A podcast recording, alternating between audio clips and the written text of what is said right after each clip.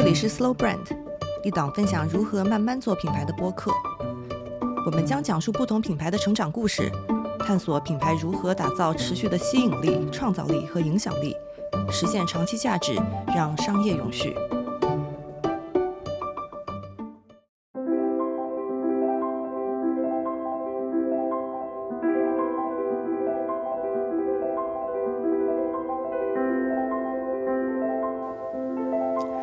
欢迎来到 Slow Brand，和我们一起探讨如何慢慢做品牌。大家好，我是莹莹。大家好，我是天。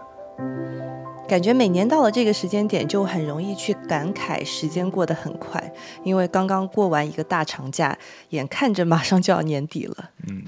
然后我觉得，可能从小到大，我们经常会用这些节日还有大的事件去感知时间，去建立自己的时间观念。比如说，我觉得我小时候因为很喜欢网球，所以每一年就是用澳网、法网、温布尔顿还有美网来丈量一年的时间，因为它正好对应了过年的时候，还有暑假和开学。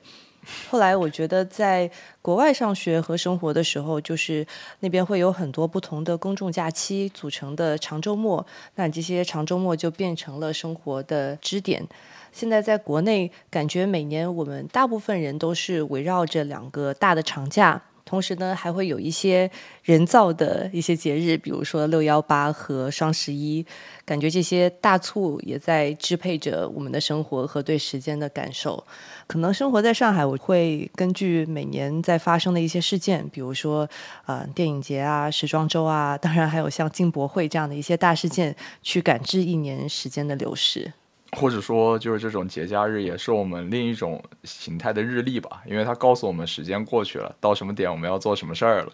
但一想到六一八和双十一，就会有那种感觉，我们掉进了消费主义的陷阱里啦。就是当我们的节日都变成花钱的时候，那我觉得这个节日它的存在对我来说没有那么美好。对，所以一些文化类的事件很重要，因为他们可以给我们的城市生活带来一些节奏感和仪式感。那今天我们的话题也和城市有关，和城市品牌有关。那我们想要先从文化性的事件和大家聊起。其实现在在国内也涌现出不少这样有趣的节日吧，就像音乐节也好，艺术节也好，电影节也罢，像草莓音乐节啊、摩登天空等等，他们都在做类似的事情。而谈到更小众一点的节日——戏剧节，可我们的第一反应都会是乌镇戏剧节，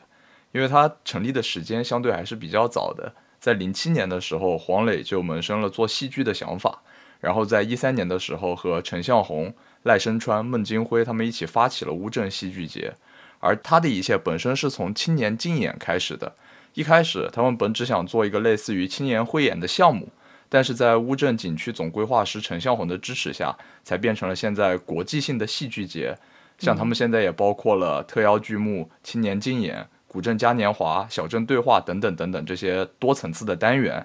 而和乌镇戏剧节很像的另外一个节日，我就会想到爱丁堡艺术节，因为它的创始人或者说叫牵头人，是在格莱德堡歌剧的经理叫 Rudolph Bean，他的牵头下。在英国本土找到一个没有受到二战影响的地方举办艺术节，也包含戏剧啊、音乐等等这些节目。像爱乐乐团，就是我们所熟知的这样一个乐团，也参加了他的首届艺术节。对，其实当我们讲到乌镇戏剧节的时候，我觉得像戏剧节这样一个比较西方的概念，发生在一个江南水乡，我觉得它有一点点意料之外，但是同时呢，又感觉又很意料之内。我不知道你是不是这么觉得。我觉得很合理吧，因为意料之外呢，是因为它的概念上可能有一点冲突。毕竟戏剧更早是一个来自西方的东西，然后在一个中国的古镇还是一个水乡举办，那一开始的第一反应肯定是违和的。但是你又会觉得这是一个有文化气息的地方，它有它的历史积淀，引入这样一个有趣然后又有文化的形式。打造一个节日，在这个地方举办又很合适不过，嗯，而且他们同样都会给人带来一种脱离现实的感觉，就像戏剧嘛，他会讲一些很抽象的情感也好。这样往往会让大家在离开它之后会感觉，哦，我活在一个虚幻的空间里。而乌镇同时也有一个桃源的身份嘛，就是逃离一些日常啊，逃离一些琐碎的日常工作生活，来到一个全新的古色古香的地方。我觉得这一点上，他们还是挺相像的。对，因为其实刚刚有讲到，像比如说上上海电影节也好，时装周也好，很多都是一些官方的大型的文化的活动。乌镇戏剧节的确有很多当地的政府的支持，但是我觉得就像你说的，它的诞生几乎是黄磊他一个人的执念下。所产生的这样的一个文化的产物，所以说我觉得它是意料之内的，因为先是有了《似水年华》和黄磊跟乌镇的这段情缘，才有了乌镇的戏剧节，所以我觉得也是理所当然。而且今天之所以要聊乌镇，我觉得我们各自都夹带了一点私货。你想要聊戏剧节，我想要聊《似水年华》，因为其实。我记得我在高中的时候，《似水年华》应该是当时我最喜欢的一个电视剧之一，差不多零三年左右。然后黄磊他在自己三十岁的时候自导自演的电视剧，那那个时候的黄磊正在自己的人生巅峰的状态，不管是从颜值的角度还是才华的角度啊，我个人认为，而且《似水年华》其实是当时电视上少有的。文艺剧集，或者是有一种人文气息的剧集，而且当时作为一个高中生去看这个电视剧，你会觉得天呐，乌镇真的是世界上最适合谈恋爱和抒情的地方了。那这么看来，《似水年华》也算是最早的城市种草内容，也是乌镇最早的卖家秀。不过，在我的视角里看，比较庆幸的是，虽然这部剧把它描绘成了一个很浪漫。很好的地方，也给大家留下了很深的印象。但是他没有把乌镇和爱情或者说那种过度极致的浪漫绑在一起营销吧，就没有上一辆车。在我个人看来是一件很好的事情，也对城市的印象和发展有一定益处。嗯，而且讲到这里，就是我在做这集的时候，突然意识到，就是《似水年华》跟我自己很喜欢的另外一个电影的系列很像。就是 Before Sunrise，还有 Before Sunset 跟 Before Midnight，就是爱在黎明破晓前那一系列的电影，就是大家会称这个电影是话痨艳遇的电影。然后我觉得它。跟《似水年华》很相似的地方是在于，我觉得都描绘了一种很真实的唯美，很浪漫，讲的都是在他乡遇故知的这种情感，然后讲主人公怎么样在现实和一时的悸动当中去做选择。我觉得这两部应该都是文青入门级的必看作品吧。好，我这就努力成为文青，我距离他还有一定的距离。但我觉得，的确就是像这样子的一些影视作品，是带我们了解一个城市的窗口。很多人通过 Woody Allen 的电影去了解纽约，有些男生可能因为蝙蝠侠，所以知道了哥谭市。对，包括去年呃很火的一部电影《爱情神话》，其实也再一次带大家走进了上海的法租界。对电影作品，我可能了解没有那么多，毕竟就是文青的比例还不够高，含量不够。但关于乌镇的写作，就是他的创作作品，我觉得大家都会一致认为应该是木心先生那篇散文，因为就叫做乌镇嘛。像我也很喜欢里面的一些话，然后为了讲这一期，专门去找了一下复制粘贴过来，在这里给大家大概的读一下：楼梯的木弗兰的雕花，虽然机构门城，仍不失华丽精致。想我自幼智长，上上下下千万次。从来没曾注目过这满梯的雕饰。其实所有锦衣玉食的生涯，全不过是这么一回懵懂事。其实就这种文字，能让人感觉，正因为有他这样的人，所以乌镇曾经的繁华，曾有的荣光，才会一直记录下来。像陈丹青也说过很类似的东西，他说乌镇是死过一次的城市，就是他现在又活过来了。这也是过去的古镇在现在比较好的出路。其实这种死而复生的经历，也说明。一座城市能否再度复兴，就像乌镇的再度复兴，我觉得和这种文艺作品，或者说和戏剧节，或者说它景区的打造是有一些联系的，也说明了一个城市的兴和衰和当地的人有着很密切的联系吧。城市是因为他们这样的人而生的，人们会聚集在一起，一起建造，去成为一座城市，人们会去创作，然后闪光，去代表一座城市。感觉我们一上来就把这一集的这个文化气息拉满了，有点抽象，不好意思，希望大家能够担待。对，但其实当我们讲到乌镇的时候，可能大家第一反应就是它是一个古镇。的确，在国内也有很多类似的水乡也好，古镇也好。那其实我们经常会听到大家去抱怨说，他们过度的商业化，非常的千篇一律。说白了，就是大家都是在古建筑里去开酒吧、开店铺、开民宿。其实，在某种程度上，我觉得乌镇也有这方面可以被诟病的点。嗯，但是我觉得至少在这个古镇的环境和建筑之上，通过戏剧节又找到了一些新的可商业化的内容。而且能够让这个地方去塑造一个更长期的一种形象和定位。呃，在我看来，就是能够摆脱纯粹商业化或者说千篇一律的格式，就是你这个地方得发生点儿独特的事儿，就是你这事儿在别的地方找不到，你才能显示出自己的特别。就像我们前面讲的，是人很重要，但是人多了，那自然就会有事儿，所以事儿也是很重要的一件事。像更早的时候，就在过去吧，因为在传统印象中，这种大事件更像是一种对于城市发展啊或者现代化的展示。而不是这个大事件或者说活动本身真正的参与者，就是他只是做了这个活动，但是没有通过这个活动来调动后续的发展。就像我小时候在看那个零八年奥运会的时候，很肤浅，就那时候也没有所谓的，没有想那么深。我就觉得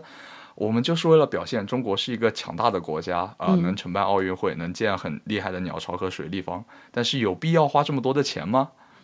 但是后来才发现，可能通过承办这样的大事件。展现一个国家或者说一个地方的风貌，才能促进一些招商引资，才能促进发展，做到钱以外更多的事儿。就是我花了钱，我要挣钱，但是我除了挣钱，我还要做到更多真正的文化层面或者说长久发展上的收益。其实，换句话说，大事件和城市的发展以及城市形象的长期的建立，其实是密不可分的。那刚刚像天讲到的，像奥运会、亚运会，还有世博，是我们熟悉的大事件。其实除此以外，还有类似于，比如说像达沃斯论坛，像这样的一些经济政治属性的会议，或者说是像一些双年展之类的文化艺术类的展览，也都是能够给城市。带来呃新的关注点、新的增长点的一些事件。那这些城市呢，也会去竞相组织这些大型的世界级的事件，或者是打造属于自己的有特色的事件的 IP，然后通过他们来提升城市的地位和知名度。那一方面，就像你说的，它是一种政治经济实力的展现，能够去提升城市的形象，为未来带来更高的投资的回报，吸引更多的游客也好，投资也好。我觉得另外一个也是一种能够加速城市转型的一种动机，因为通过这些事件。你能够去加速城市的建设，包括基础设施的建设，还有一些新的，不管是文化也好，体育设施的建设。没错，这是很合理的。毕竟你要办大事儿，你就要有大场馆，这是最粗鄙的。然后你的路要好，你的公共卫生要好，所以就需要把整个街道翻新重做一遍。对于大家本地人的生活质量也有很大的提升嘛。就像伦敦奥运会，它一共花费了八十四亿英镑。但是在零四年制定预算的时候只有一半，也就是说，它最后的支出超过了百分之一百零一。的确，虽然说这些大事件对于城市来说是一笔非常大的支出，但有的时候呢，它的回报。并不一定是跟预期相符的，但至少很多这些事件为城市留下了标志性的地标性的建筑，比如说像鸟巢、水立方，比如说像埃菲尔铁塔，就是巴黎在一八八九年举办完世界博览会之后剩下的一个举世瞩目的产物。没错，大事件就是这样，很贵，同时又具备高收益，也因此吧，它也需要一定的准入门槛。就像我们之前提到的基础建设，像乌镇，它在基础建设这部分就做得相当的完善。因为在零三年乌镇西闸开发的时候，开发商就很有先见之明的在地下铺设了宽带网线，所以在一二年的时候，它就已经实现了全镇的 WiFi 全覆盖。同时，也因为它可能离浙江，也就是中国互联网的巨头阿里巴巴离得很近，所以它也很早就开始使用支付宝这样的手机支付形式。也是因为有这样的铺垫吧，所以在一四年首届世界互联网大会举办的时候，就选在了乌镇。如果像我们刚才提到的铺网线啊，全镇覆盖 WiFi 是乌镇西闸做到的事情，它更现代化，同时也很便利。那东闸就是一个符合大家印象中传统乌镇的地方了，就是它把原有的风貌保留得很好，甚至为了保留原有风貌，还拆掉了老区里的新房子。与此同时，它也没有完全的 old 到那种程度，就是该有的东西还会有。它甚至还是中国第一个建立停车场的景区。与此同时，它还规范了自己的民宿。因为我们在去那里玩的时候，虽然想体验当地的风土人情，但是也希望有达到标准的住宿条件、款待条件，吃的喝的总得是好的吧。引用就是乌镇设计师自己说的话，就是游客对古镇的爱，本质上是一种伪爱。他们来自北京、上海、杭州，每天看到高楼大厦，所以要逃离到古镇来。但在这里，高楼大厦变成了小桥流水，还是要过自己熟悉的生活的。就你到一个地方去，是不是打开手机就能看到 WiFi？如果这个地方的 WiFi 是免费的，你应该就立刻会对这个地方产生有好感了。对，我觉得这个点就很有意思，因为它是具有两面性的。因为一方面你会觉得建什么停车场啊有 WiFi 就是一种很商业化的举措，你甚至会觉得它在破坏一个古镇的风貌。但是你从另外一个方面看，你就会觉得其实更好的基础建设和系统化的管理是一个作为旅游目的地的地方它长期发展的一个必备条件。而且不仅仅是旅游目的地吧。对当地人来说，这也很好，毕竟有一个完备的生活设施条件，才能让人愿意在这里长久生活。嗯，而来旅游的人也会觉得，哦，好像在这儿生活也不错，说不定他就会在这里买套房，促进 GDP。讲到这里，我就想到国外有一个很好的类比，就是美国的 Austin，在德克萨斯州的奥斯汀这个城市。那在奥斯汀的，每一年三月中的时候，就会举行一个非常有名的叫 South by Southwest 的一个 Festival。那这个节日呢，它囊括了电影、音乐还有互动媒体相关的，它是一个类似于像艺术节这样的一个盛事。South by Southwest 其实从一九八七年就开始了，但是在最近几年，它的规模越来越大，受到的瞩目也越来越多，而且它的影响力也越来越大，因为它其中包含了很多跟互动媒体、创新媒体相关的一些环节，成为了很多新的想法、一些新的创意科技的一个首发地。在某种程度上，South by Southwest 也成就了。奥斯汀这个城市，让它成为了纽约和旧金山以外一个美国的新的创意和科技中心。再加上，嗯，奥斯汀因为他在德克萨斯州嘛，所以那边的物价相对比较低，税收政策也相对友好，而且气候比较宜人。所以在疫情之后，很多人他选择搬离纽约还有旧金山这些大城市，他们都选择到奥斯汀去居住。而且在这个过程当中，包括像 Elon Musk，他都选择在奥斯汀去有一个自己的居所，而且他还把自己研究脑机接口的公司就叫 Neural。Link 的总部设在了奥斯汀。据说，像三星啊、苹果啊、甲骨文这样的一些科技的大公司都会在那边设置新的总部和生产基地。所以，其实这个例子也是让我们看到一个可能原先它有不错土壤的一个城市，因为有了 South by Southwest 这样的一些很大型的集会和艺术节，让它能够更好的去吸引到一些新的人才的到来。一想到一个地区，然后和一个类似节日或者说展会的存在吧，我的脑子里第一反应跳出来就是威尼斯和戛纳。毕竟威尼斯的双年展今年甜茶他那个古籍所有的导演也获得了最佳导演银狮奖，对不对？就鼓励一下，作为粉丝总归还是得看一看。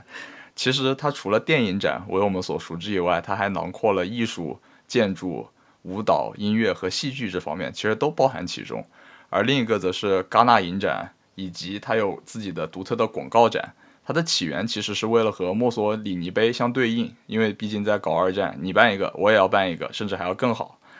而对我这种广告从业者来说，在戛纳每年都会有很多的创意人，不分国界，跑到那里去一起去欣赏最好的作品。然后当在看的时候，甚至你在现场能看到很多人在疯狂的鼓掌、吹口哨。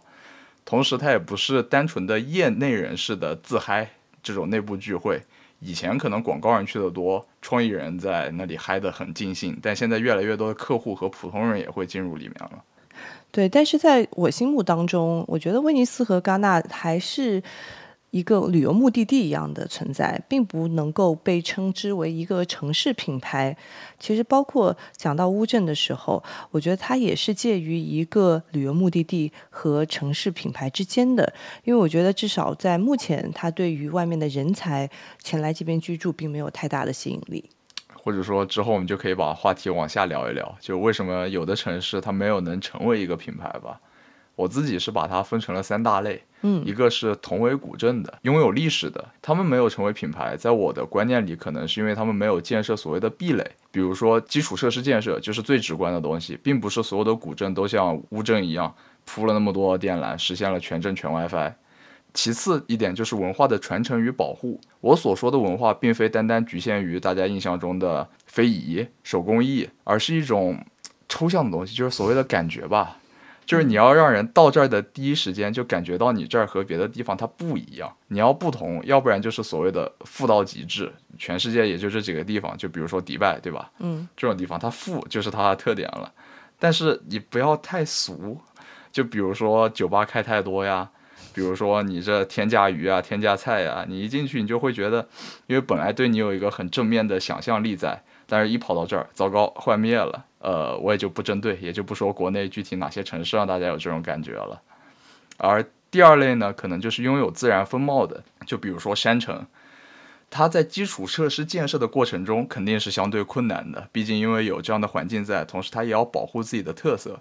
在此基础上，我觉得它可能就会更 focus 在自己的文化价值和精神价值的建立。就比如说耶路撒冷，我不是说它那里的地形或者地势地貌很难建造。但是它因为不断的经历战乱的洗礼以及这种争夺嘛，它不具备基础设施建设做得很好的事情嘛，嗯，所以它就要把自己的文化价值拉得高一点。你要始终保证你这个地方在别人的心里很不一样。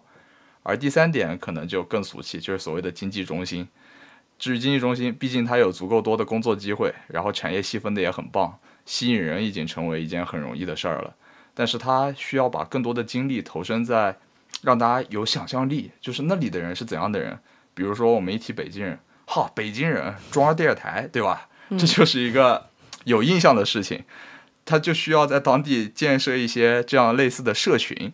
因为这样的社群活动是最直接有效的道路去谱写当地文化。因为所有所在地的文化都是要靠当地的人来谱写的嘛。你要让你当地的人变成一种。让人更有印象的人也好，跟外地有区别的人也好，有意思的人也好，友善的人也好，这样才能让当地的文化更吸引人，而不是单纯冲着你那儿的钱和工作机会来的。嗯，其实你刚刚讲到了三个点，第一个点更多的是围绕着一个城市，它怎么去打造一个大家对于它独有的一种认知，它可能是一种难以描述的感觉。其实讲的也是一个城市它和其他地方相比的一个差异性。第二个，其实你讲的是打造一个城市的一个文化价值和精神价值。第三点，你讲了，其实更多的是说这个城市它透过。当地的人他所体现出来的个性是什么？所以从个性的角度、文化价值、精神价值角度，从差异性的角度，其实我们就像在描述一个品牌一样，在描述这样的一个城市。所以这个就回到刚刚你提出的这个问题，就是到底什么是城市品牌？如何打造一个城市和地方的品牌？因为当我们在讲到品牌这个概念的时候，其实很多还是在。营销的这个范畴里面，怎么样赋予一个产品、一个服务或者一个公司更有辨识度的一种意义，去提升它的竞争力？但是，如何将类似的品牌策略或者营销策略应用到一个城市上？因为城市它其实是一个非常综合的东西，它集合了政治、经济还有文化上面的发展。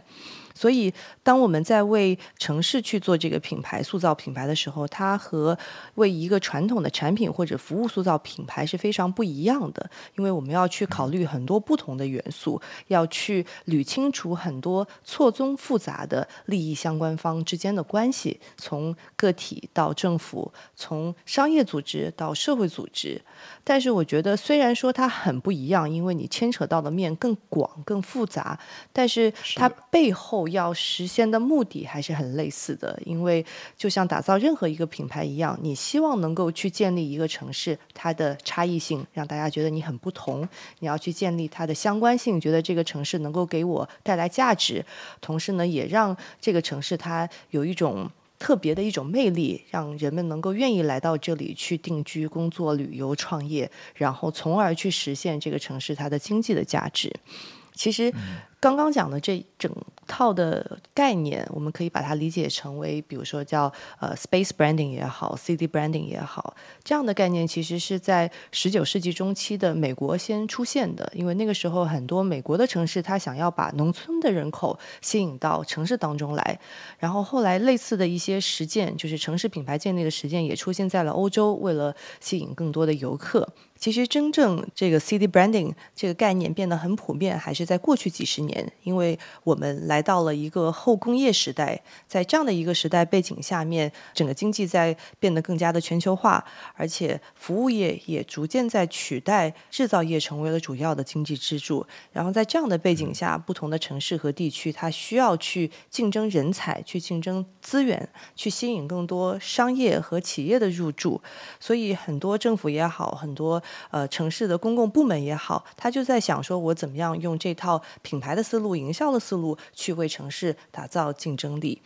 而且最近几年有很多城市在面临着一个城市老化，那在城市老化的前提下，你就要去进行城市更新，叫 urban regeneration 的概念也越来越多。所以在这样子的一些项目上面，城市如何被赋予新的活力，如何被赋予新的吸引力，其实就跟品牌是一个息息相关的一个话题，因为它归根结底还是在探讨说，怎么样去打造一个地方它的形象，怎么样去管理人们对于这个地方的认知。怎么样去打造人们和这个地方有意义的关系和连接？那其实从学术的角度，它还是一个很新的话题。嗯，所以我们今天也是抛出来，可能浅浅的跟大家聊一聊。相信其实接下来会有更多这样的一些讨论。没错。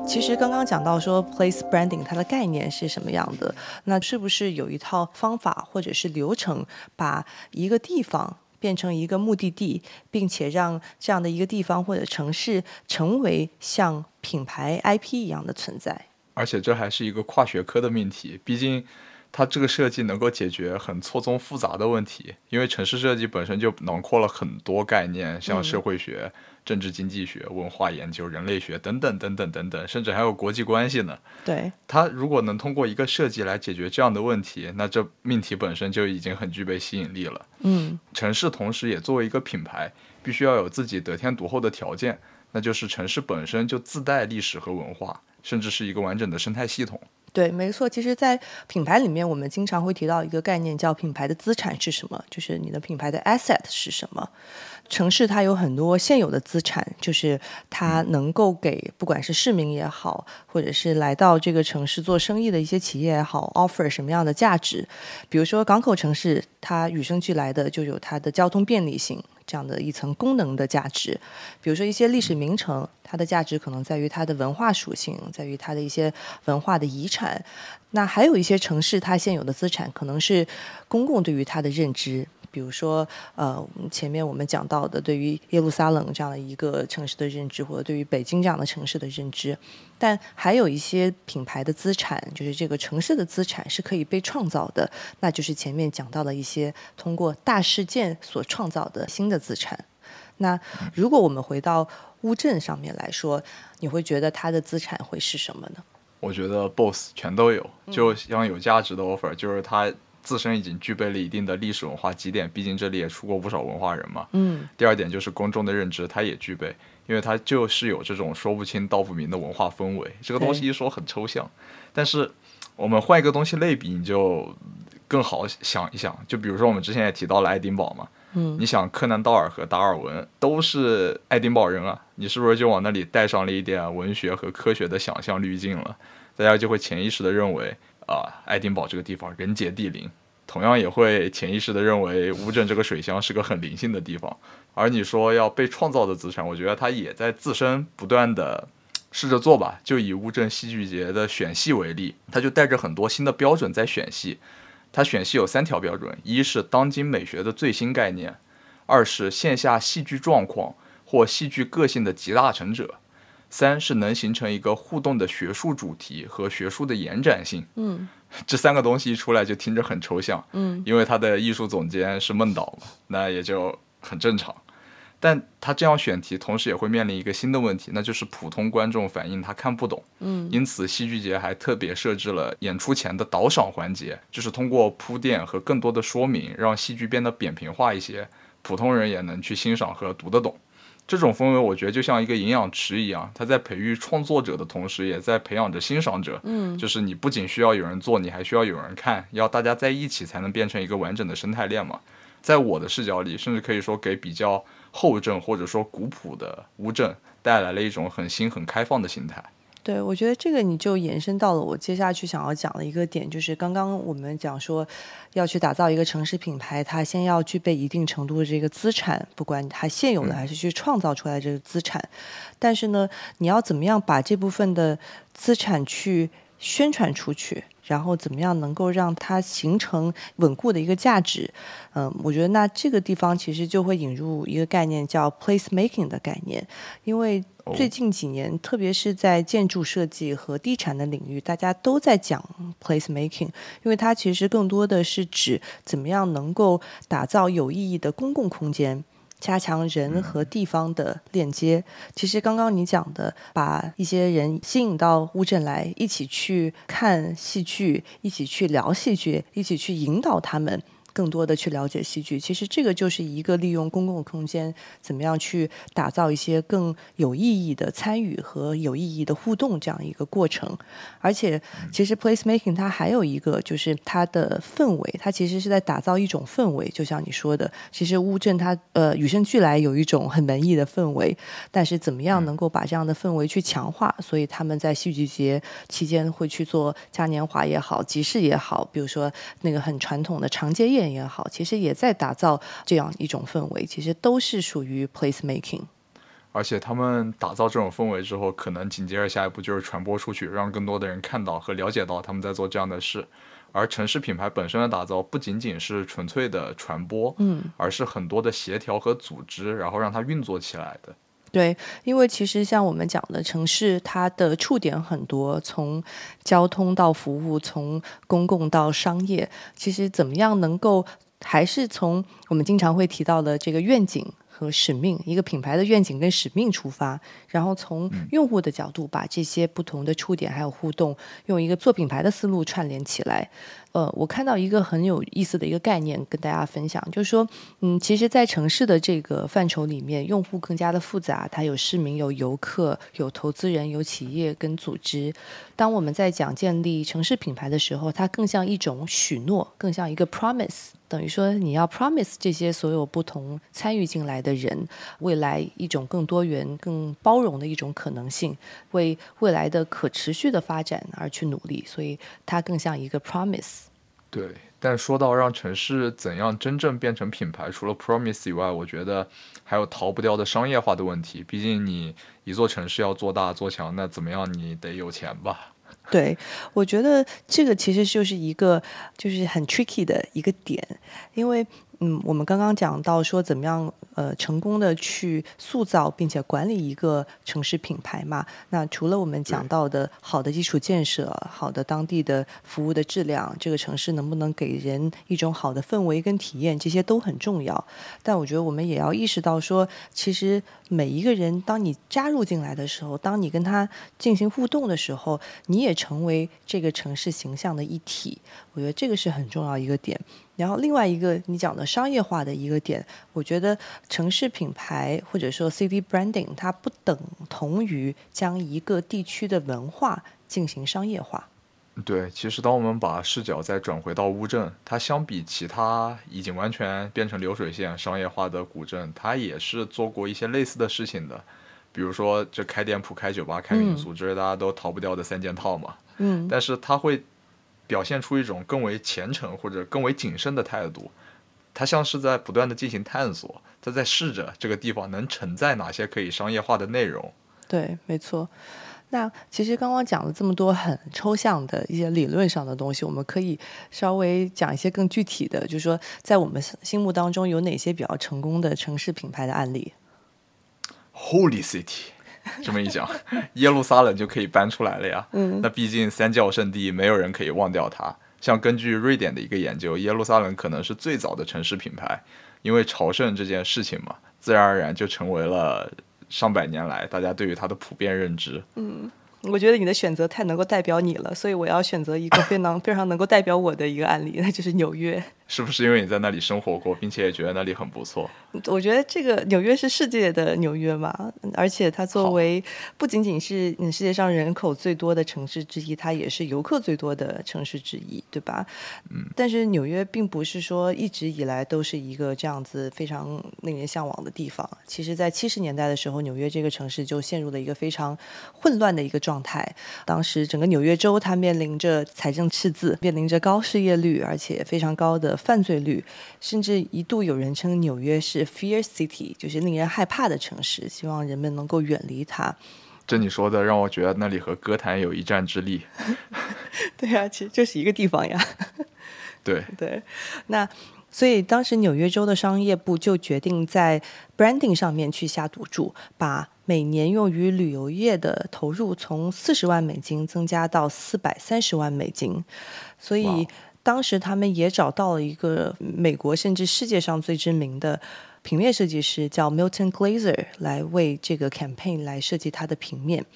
它其实设计出来就是大家非常熟悉的就是“我爱纽约 ”（I Heart New York） 这个标志。那据说这个平面呢是 Milton Glaser 他在一辆纽约出租车的后座，在一张草稿纸上用红色的蜡笔随手画出来的。而且当时他以为这个只是一段时间会用的 campaign 的一个设计，所以他当时都没收钱，这它是一个 pro bono。对，但是没有想到 I Heart New York 就成为了不仅仅是代表纽约，更是一个文化的一个 icon 跟标志吧。这感觉真是亏大了。而且就是有一个数据啊，但我不知道这个数据是不是准确的。就是这个 campaign 呢是在一九七七年七月份的时候上线的，呃，据说让纽约的游客收入翻了三倍。但我觉得它可能最伟大的点是，当你看到“我爱纽约”的时候，你能够感受到的是一种纽约的精神。它提炼出来的是这个城市它作为一个品牌的一个文化的价值，那就是。你来到这个城市，你就可以入乡随俗。你看到 I Heart New York，当你穿上我爱纽约的这个 T 恤的时候，你会有一种反客为主的一种自豪感。那这个也是这个城市的一种包容性的体现。对，而且在我的印象中，他们不只是这么说说而已，而是真的落实到了。毕竟我对于纽约的印象就是街头上你可以遇到任何人，他们都在做自己想做的事情。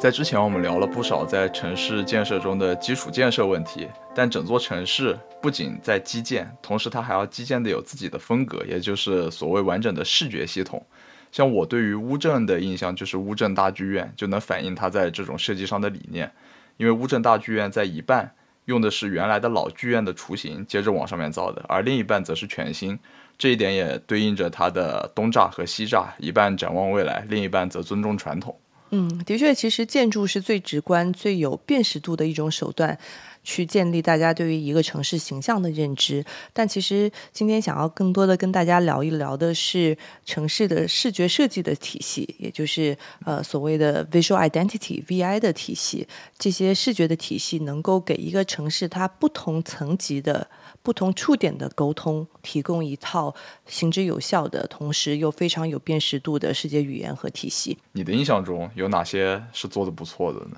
嗯，我觉得可以举一个国内的跟一个国外的吧。嗯，比如说国内其实最近很火的地方 destination 就是阿那亚，对吧？那我觉得火了不少年，想在那里买一套房一直是我的愿望。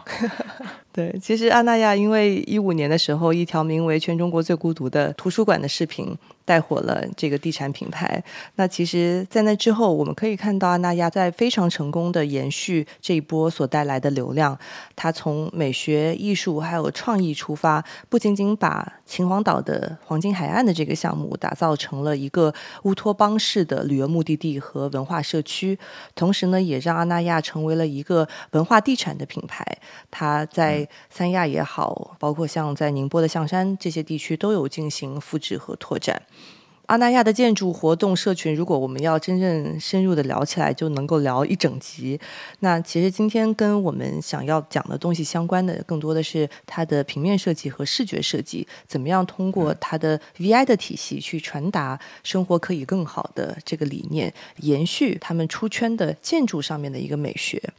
阿那亚的这套 VI 体系其实是找到了日本的国际级大师原研哉和他的日本设计中心的团队做的，所以其实是大师级的一个作品。那嗯，如果你看它的 logo，你会发现它把阿那亚的英文 A R A N Y A Aranya 用了小写字母，然后用一种比较曲线的呃柔美的表达了一种闲适平和的节奏。但是我自己看的时候，我觉得会有一点点冷清，有一点点克制，稍微有点日系。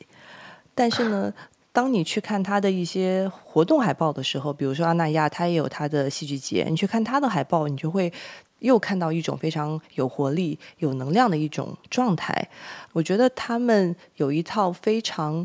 简洁的主品牌的体系，但是呢，他所有的活动品牌，就是像戏剧节、音乐节这些活动层面的宣传又非常多变。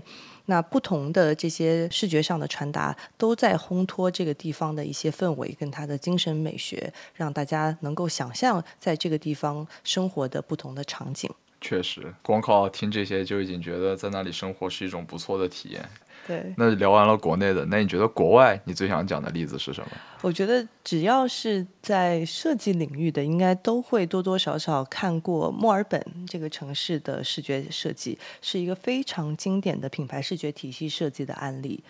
那墨尔本其实是一个怎么说？我自己觉得它很酷，而且有着很多面的城市，嗯，而且是以文化所著称的。不管是它的咖啡文化，还是创意设计相关的产业，都是它的那一些非常为人所知的一些点。但是很多这些东西在墨尔本当地都是非常自发，而且零散、非常 organic 的。他们也很少去非常大声的去向外过多的去做宣传。差不多是在零九年的时候，呃，品牌公司 Landor 用了一套新的视觉体系表达墨尔本这个城市它的一些文化。那它整体用了一个非常大胆的 execution，就是用一个。字母 M 就是像一个容器一样来代表墨尔本。那这个字母它能够承载不同的视觉变化，比如说你可以在这个容器里面去做线条、做图案的设计、做不同颜色的变化，而且可以根据不同的场合、不同的活动来持续的去变化它。所以它既非常有辨识度，同时又很有弹性，是一个能够不断去进化和延展的一套体系。所以即使现在过了差不多十几年，你再回过头。去看这套体系，它还是非常的摩登，非常的酷。就听完你说的，我的第一反应就像是一生二，二生三，三生万物的感觉。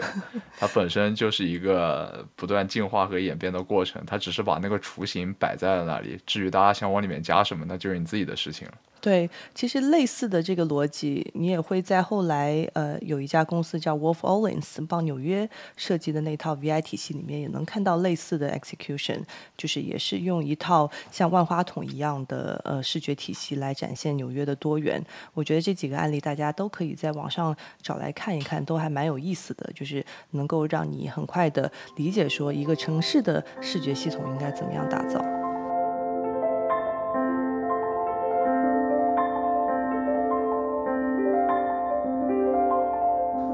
聊完了一些视觉系统上的建造，我们之后再来谈一谈它的城市所具备的文化价值。就像我们之前提到的耶路撒冷，它已经本身具备了很高的文化价值。但当你不具备像它那样丰富的历史，或者说那么重要的宗教含义的时候，我觉得文化依旧是一个很吸人的点。就像墨尔本在疫情之后，为了鼓励大家走回街头，